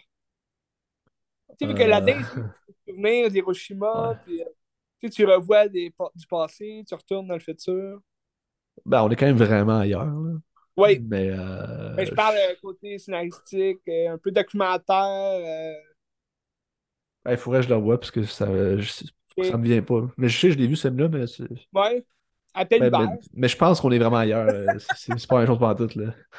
Oui, C'est- plus poétique. L'autre, t'es comme plus dans le lyrisme, tandis que Ah là, c'est oui, quand même terre à terre. C'est comme des, des témoignages de gens qui ont vécu la guerre puis euh, tout ce qu'ils Ouais, c'est plus documentaire. C'est ça. Mais c'était je, ben, je Colin. le conseille. Mets ça sur ma liste. Dresse Ouais. là. Ouais. Je- je- ça doit se trouver sur iTunes, euh, sûrement pas trop cher. Là. Ben, ça doit se trouver. euh, tu sais, euh, on craque le système, là, puis on, on le Ah, ben tu c'est quelqu'un qui est bon en informatique, c'est facile à trouver. Moi, j'allais en DVD, j'avais trouvé fucking longtemps euh, chez Archambault, là, il y en a comme plus. Il n'y a plus d'Archambault, c'est vrai. Ah, mais il y a vraiment moins de films chez Archambault, hein, c'est bizarre. là. Avant, Ouais. il y avait comme quatre rangées, là, il y en a comme Ben, deux. la, la même chose partout. Hein. Ouais. Tu t'en vas au Best Buy, il y a Il y une. a plus, avec ouais. une rangée de, Ouais. de films. Il y a quasiment plus de CD de musique. C'est comme. Ben là, ça, fait. C'est vrai. C'est triste. C'est triste, mais c'est ça l'avenir. Ouais, c'est Il n'y dommage. a plus de. Il y a plus de. C'était quoi le, le, le, le magasin, là? Parles-tu de Vidéotron? là? Non, non, non. euh, tu sais, un magasin, c'est- au- aujourd'hui, c'est euh, les Sunrise Records Ah, oui, Sunrise. repris. Ouais, ouais, HMV. Ah, mais- Ah, HMV, c'est Ouais, ça. ouais. Mais ça semblait que ça ressemblait à un nom de maladie sexuelle. Mais euh, oui, c'est ça, les, les HMV, tu sais, t'avais pas mal de stock. C'est sûr, c'est un peu comme les Sunrise Records, tu sais, c'est- c'est cher quand même, là, quand tu vas là. Ils prennent les prix, on dirait, d'Amazon. Non, ben Sunrise, c'est ce qui, est, ce qui est bizarre chez Sunrise, c'est que t'as des affaires qui sont vraiment pas chères, des affaires qui sont vraiment trop chères. Tu sais. Ouais. Tu sais, des films que tu trouves à 20$ quelque part, là-bas, il est comme 37. Je suis comme, Oui, c'est pourquoi? pourquoi? Mais tu peux trouver des, quand même des vieux films, le fun. Ah, des fois, t'as des affaires comme 6$, t'es comme, hey, ça sort de Ah où ouais. cette affaire-là? tu? Ouais, ouais, c'est ça. Un film que tu trouves pas nulle part, même pas euh, dans ta cour arrière. C'est ça. Ça fait un job. Mais en tout cas, c'est ça. L'avenir des films, c'est à, voir. Euh, je, je- je parlais d'un dernier, si euh, tu me le permets. Ah, Je te le permets. il fallait que je parle d'un film, euh, un film d'horreur, parce que l'horreur fait quand même partie de ma vie. Chaque jour, je vois des morts autour de moi. Non, c'est pas vrai. Mais quand même, j'ai un. J'ai quand même un. j'ai une relation étrange avec l'horreur parce que. Je suis pas gothique à rien, mais quand j'étais jeune, j'avais peur des films d'horreur, je faisais des cauchemars. Non, non, c'est vrai. C'est une histoire vraie que je te raconte là. c'est une histoire vraie que je te raconte là, Benz. Je faisais des cauchemars quand j'étais jeune. Peu importe, euh, que ce soit. Tu sais, j'ai fait des cauchemars, euh, je pense, pendant 10 ans sur Cœur Vaillant. ok? C'est pas du tout un film d'horreur, mais d'avoir vu cette scène-là quand j'étais jeune, euh, qu'il voit sa, sa, famille toute pendue, c'était effrayant quand même pour moi. Puis, euh, c'est ça. Euh, euh, j'écoutais les films d'horreur quand j'étais jeune, puis j'avais peur. Tu sais, Massacre à tronçonneuse, c'est pas à voir avant 13 ans. ben même encore aujourd'hui, c'est fucké regarder ça. Mais toi aussi, ben moi c'était surtout, moi c'était le, le, remake là, que Michael Bay a fait en 2003. C'était comme au début du film, c'était un reportage comme de, c'est de la docu-fiction, je dis pas de la docu, mais c'est comme, ça se veut être vrai, c'est comme un reporter qui parle. Il est comme dans, dans le sous-sol de la maison des euh. Puis là, il dit Je vous parle en direct de où euh, il y a eu ces, ces crimes violents. Puis, tout. puis là, il regarde sur les murs, il y a comme des traces d'ongles. Il y a plein d'affaires. Puis là, c'est comme. Ça commence le film qu'on dirait que c'est une vraie histoire qui s'est passée. Fait ça rajoute encore plus sur euh, l'effroyable histoire. Mais bref. J'ai aussi fait des cauchemars sur Candyman, c'est une autre affaire, mais euh, dans le sens, quand j'étais jeune, j'aimais pas ça. Puis là, à un moment donné, ben, je sais pas, je suis devenu un homme, puis j'ai réussi à écouter plein de films d'horreur sans faire des cauchemars. Puis, euh, fait que, depuis quand même, tu sais, j'étais au secondaire, là, quand j'ai commencé vraiment à aimer ça, puis on dirait que ça a renforcé, j'ai renforcé ma peur, Benz. Puis aujourd'hui, j'ai plus peur de rien. On dirait j'ai aucune émotion quand j'écoute un film d'horreur. Il y a des films quand même qui m'ont donné des fortes émotions, mais Bref. Ouais. mais c'est sûr qu'à cette heure, quand tu vois les rouages un peu de comment c'est fait, mais ça, déconstruit toute l'aspect horreur, puis t'as comme une distance. Je connais des gens qui ont encore vraiment peur, mais selon moi, c'est parce qu'ils n'ont pas assez vu de films d'horreur pour. Tu sais, les gens qui n'écoutent pas de films d'horreur, c'est sûr qu'ils vont, ils vont peut-être être plus facilement euh, apeurés en voyant un film d'horreur, tu sais. Mais quelqu'un comme moi qui, regarde ça, tu sais, euh, chaque semaine, tu sais, je vois un film d'horreur je connais, comme tu dis, je connais les, les, les trucs qu'ils mettent. Puis je trouve aujourd'hui, Hollywood est de plus en plus, euh, de, de moins en moins euh, subtil dans, dans leurs films d'horreur. Euh, vouloir faire le saut, quelque chose. je m'y attends. C'est rare que dernièrement, dans les dernières années, c'est rare qu'un film m'a vraiment surpris en, me faisant faire le saut ou quelque chose de même. Souvent, c'est un film qui n'est même pas horreur qui me fait faire le saut. Je sais pas si t'as vu, euh, si as vu ça passer, Skinamarin, quelque chose comme ça. là. C'est comme une affaire qui se passe dans le noir, puis c'est des enfants qui faut qu'ils se lèvent le noir parce qu'il se passe quelque chose. Il paraît que ça fout la chienne pour vrai. ben maintenant, j'ai jamais entendu parler de ça. C'est sorti il y a pas longtemps. fait que, Comment ça, s'appelle? Je pense que c'est Skinamarink ou Skim, Skimarink. Ou... Je l'enverrai. Skinamarink, je pense. Skinamarink. Envoie-moi ça, ça me dit. Je l'enverrai. Ok. Il paraît que ça fout la chaîne. Oui, non, non, mais je quoi? Je quoi? Mais je le crois pas tant que je l'ai pas vu. mais euh, c'est ça, mais bref, euh, mais j'adore les films d'horreur, tu sais. Même si ça me fait pas peur, j'aime ça voir des gens mourir. Puis, euh, mais je suis moins, tu me connais, je suis, je suis moins dans le, surnaturel. Tu sais, tout ce que c'est, j'adore ça, Conjuration, Insidieux, j'ai aimé ces films-là. Mais je suis moins fan des films de fantômes de, de même. Euh, que de slasher. J'ai plus grandi avec les slashers aussi. Là. quand j'étais jeune, Scream, ça me faisait pas peur. Je... Ben, c'était un peu effrayant au début. Là. Quand tu le vois, euh, juste avant qu'il tue Casey Baker, là, tu le vois comme marcher calmement dans la maison qui prend feu. C'est quand même effrayant comme image. Mais le film, j'écoute ça depuis que je suis tout jeune, puis j'adore ça. pour moi, c'était pas un film d'horreur, c'était un film le fun c'est un peu le même type pour tous les slashers. sais Nightmare on Elm Street, ça m'a comme jamais fait peur. Peut-être parce que les effets sont tellement bien faits, pratiques, que ça devient drôle aussi. Tu sais, Freddy Krueger est quand même drôle. Là.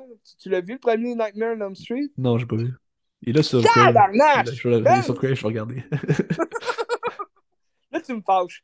Là, tu mériterais je vienne chez vous avec un bat de baseball. mais non, mais Nightmare on Elm Street, c'est un de mes préférés euh, d'horreur. Faut voir ça. C'est pas un 5 étoiles. Hein. Euh, dans les 5 étoiles, euh, j'ai juste deux films d'horreur, dont Scream, que je te parlais pas parce que je t'en ai déjà assez On va en parler dans deux semaines, la semaine prochaine. Puis on va en parler la semaine prochaine. Mais, mais je vais te parler de l'autre qui, qui est pas tant un film d'horreur. Ben, ouais, je connais. On, on mettrait ça film d'horreur, mais tu, tu l'as vu. Tu l'as vu, puis c'est un, un c'est plus un slasher. Ben mais oui. c'est très psychologique. Pardon? Halloween? non. Mais Halloween est très bon aussi. Halloween, 4 étoiles, je dirais. 4 étoiles et demie, peut-être. Mais euh, non. Mais tu le trouveras jamais parce que on le voit pas comme un film d'horreur. Mais c'est, je dirais que c'est un film d'horreur psychologique. Plus. Mais c'est un slasher, là, mais c'est un slasher psychologique. Euh, Thing? Non. Ok. euh, C'est avec. euh, ben là, je vais te dire le nom de l'acteur, tu vas le trouver tout de suite. Christian Bale. Ah, American Psycho. American Psycho. Très bon film. C'est cohérent, moi j'adore ça. Qui qui fait ça, non? Euh, Christy, bonne question. Je vais aller Un voir. peu, Vas-y, parle, je vais aller voir. Euh, American Psycho, euh, très bon film. Moi, je, je, je- je l'ai vu. euh, J'étais quand même vieux la première fois que je l'ai vu. Parce que c'est pas un film que tu trouves non plus n'importe où. Ben oui, tu peux le trouver n'importe où. Là. Il, se vend quand même facilement. Mais je veux dire, tu sais, c'est rare que je l'ai vu à la télé euh, jouer. euh, Tu sais, moi, quand je l'ai vu, c'est que je, l'avais acheté. tu. Faut, faut l'acheter pour le voir. Fait que moi, j'avais ça, puis tu sais, j'avais souvent entendu parler de ce film-là. Euh, j'avais jamais lu le livre. Pas encore, en tout cas. Puis, euh, mais le film, pour moi, ça, ça, te- ça t'explose au visage parce que c'est un, c'est un film tellement bien conçu, bien, euh, écrit, bien réalisé, bien joué, que ça t'emporte complètement dans, un, dans son monde de folie. C'est l'histoire de Patrick Bateman, qui, euh, qui- qui- c'est un, euh, c'est un gars de Wall Street. Là, euh, je me rappelle pas vraiment qu'est-ce qu'il fait. Je pense qu'il est dans la bourse. là. Puis, tu sais, tout ce monde-là, c'est tous des, des beaux habits, des gens riches, ils ont leur carte d'affaires, toute l'équipe. Puis le gars, il mène une vie parfaite. Là. Il se réveille le matin, il met son petit euh, soin de beauté là, dans le visage. C'est tout le fait paraître, là, c'est ça. C'est ça, c'est tout le, le paraître de sa, sa personnalité. Tellement clean à l'extérieur qu'à l'intérieur, c'est une pourriture. Puis, tu sais, c'est comme le, le- le sentiment de. Bon, le film, c'est sur une double personnalité. là. Patrick Bateman, c'est un tueur en série, finalement. Puis, euh, il tue ses victimes, puis après ça, il joue leur rôle comme pendant un certain temps, juste pour faire en sorte que. Va Ouais, disparaître. mais. Toutes les meurtres qu'il fait, c'est pas vrai. Ben là, c'est là la question parce qu'à la fin, le, le film, il y a une twist, puis euh, ça te fait hésiter à savoir est-ce que c'est lui ou non. Dans le fond, est-ce que, est-ce que Patrick Bateman, c'est un tueur en série ou s'il imagine tout ça? Est-ce que Willem Dafoe, qui joue l'agent de, de- le détective qui vient le questionner, est-ce qu'il existe ou c'est juste son imagination qui fait en sorte Hey, fais attention, Patrick, tu vas te faire pogner, tu sais. Parce qu'à la fin, bon, euh, c'est pas, je veux pas spoiler le film non plus, là, mais à la fin, il y a comme un carnet euh, où on le voit dessiner. C'est un détraqué mental. Tu vois qu'il y a des problèmes quand même au cerveau, mais c'est surtout que il veut tellement bien paraître que il- c'est comme si euh, il se mutilait euh, intérieurement face aux autres, à ses collègues qu'il voit, ils pensent qu'ils sont mieux que lui. Fait que, mettons les cartes d'affaires, à un moment donné, il y a une scène excellente là, où est-ce que Ouais. ils montrent toutes leurs cartes d'affaires, puis lui, il est super content de montrer sa carte, puis il est comme, elle est fraîchement faite, puis euh, le laminé est écœurant, puis, là, tout le monde, tous ses collègues sont comme, Wow, Patrick, euh, comment ça, t'as ça, tu sais, c'est écœurant. Puis là, t'as Josh Lucas qui arrive, c'est un autre de ses collègues, puis euh, il montre lui sa carte en or, quelque chose comme ça, puis tu sais, là, tout le monde se défie vers sa, sa carte à lui parce qu'elle est mieux que celle de Patrick. Puis là, Patrick, est- à lui-même, il dit Ah, si j'aimerais ça le tuer, tu sais. De... Non, c'est- C'était-tu George Lucas ou c'est Jared Leto? Je pense que c'est le personnage de Jared Leto qui. euh, Parce que Ouais. Jared Leto joue dans ce. Ouais. Fait que euh, c'est cohérent, puis euh, c'est ça. Mais c'est un film excellent parce que à plusieurs moments dans, le film, il va comme euh, il va se parler intérieurement, mais tu penses que c'est vrai parce qu'il va dire ce qu'il pense vraiment. mais c'est juste comme une réflexion de ce qu'il se dit à lui-même dans sa tête, parce que tu reviens sur la scène après. Tu sais, mettons, la, la fille au bar, euh, il, demande un verre de lait à la fille au bar, puis là, elle dit euh, Désolé, on s'est passé ici. Puis il va dire Espèce de sale pute, j'ai juste envie de te tuer, espèce de grosse chienne. Hein? Puis là, elle, elle va juste dire Merci, tu sais, je vous, fais, je vous prépare ça, puis tout. Puis, tu sais, dans le fond, il a, il a pas dit ça véritablement, tu sais, mais c'est comme un. C'est un peu jouer aussi avec le, le, le mental du spectateur, là, à savoir est-ce que c'est vrai ou non? C'est comme la fin que tu te poses la question. En lisant le livre, t'as-tu vu le livre? Non, j'ai pas lu. OK. Moi, j'ai lu le livre parce que j'ai fait un cours, puis c'est drôle, hein, parce que dans, dans, mes films favoris, il y a. Euh, puis j'hésitais entre les deux en plus à jaser. Mais Fight Club, on a, on a plus jasé, je pense, que American Psycho. Mais Fight Club, c'est dans mes tops des tops aussi. Puis, tu sais, c'est un, probablement, probablement mon meilleur David Fincher de toute sa carrière. Puis euh, je pense unanime aussi, là, les gens ont trippé sur Fight Club. Puis... Mais, ah, Mais, tu sais, ça serait lequel? Bon. Ça serait Moi, lequel, ça serait probablement Social Network. Ah ouais? Le plus, le plus maîtrisé, je pense, c'est lui. Là. Ah, mais c'est deux mondes aussi complètement différents. Ouais. Là. Faudrait voir. Mais c'est vrai que Social Network, est, il est bon, tu sais. Mais moi, j'ai mis 4 étoiles et demie. J'ai pas mis 5. En tout cas. Mais, tu sais, moi, j'avais fait un. Euh, j'avais un cours de littérature puis, euh, à l'université, puis fallait, euh, fallait faire une certaine. Dans le fond, il y avait un travail à remettre là, dans ce cours-là. Pour toute la session, là. on avait juste un travail à remettre de 15 pages, puis c'était de, de comparer un œuvre littéraire à soit un film ou euh, une autre œuvre, là, une peinture, quelque chose comme ça, pour comparer les deux sur les mêmes thèmes. Tout. Moi, j'avais décidé de comparer deux livres avec deux films qui se ressemblent, tu sais. Mais comme le, parce que chacun des livres avait un film. Puis dans le fond, je parlais de, de Fight Club puis d'American Psycho dans les mêmes thèmes de la double personnalité, puis de le. le, le euh, comment j'avais nommé ça déjà? Le, le renforcement intérieur, mais comme euh, la personne intérieure veut, qui veut pas sortir, mais tu, tu l'imagines quand même être là, puis c'est toujours plus fort que la personne que tu es à l'extérieur. Fait que c'était comme le, renforcement intérieur. J'avais fait des petites recherches psychologiques. Puis, euh, puis la double personnalité qui joue aussi dans les deux films euh, carrément. Là, Fight Club, c'est carrément ça. American Psycho, c'est un peu plus subtil, mais c'est quand même là pareil. Puis à la fin, tu te demandes tout le temps, est-ce que Tyler Durden a vraiment fait ces choses-là? Est-ce que Patrick Bateman a vraiment fait ces choses-là? À la fin, tu as toujours un, sentiment de questionnement. Puis dans les livres, dans les deux cas, ça répond pas plus à la question. Dans, le sens, dans le sens que le livre de, de Fight Club, à la fin, c'est quasiment aussi flou que le film. Mais en même temps, le, le film est quand même bien expliqué. Là. À la fin, ça rend, ça rend le, le scénario euh, moins flou parce que tu vois carrément que c'est son double, ça le dit même. Ouais, vas-y. En même temps, c'est mieux de te laisser sur des questions parce que ça, ça va chercher des thèmes vraiment forts, puis comme anticapitaliste, puis ça t'amène à, ah, sur oui, des réflexions de plus que quand tu finis le film, même si tu n'as pas de réponse, ça te pousse à chercher comme dans ton visionnement. Euh, ah, tout à fait. Questionnement. C'est plus intéressant, je trouve.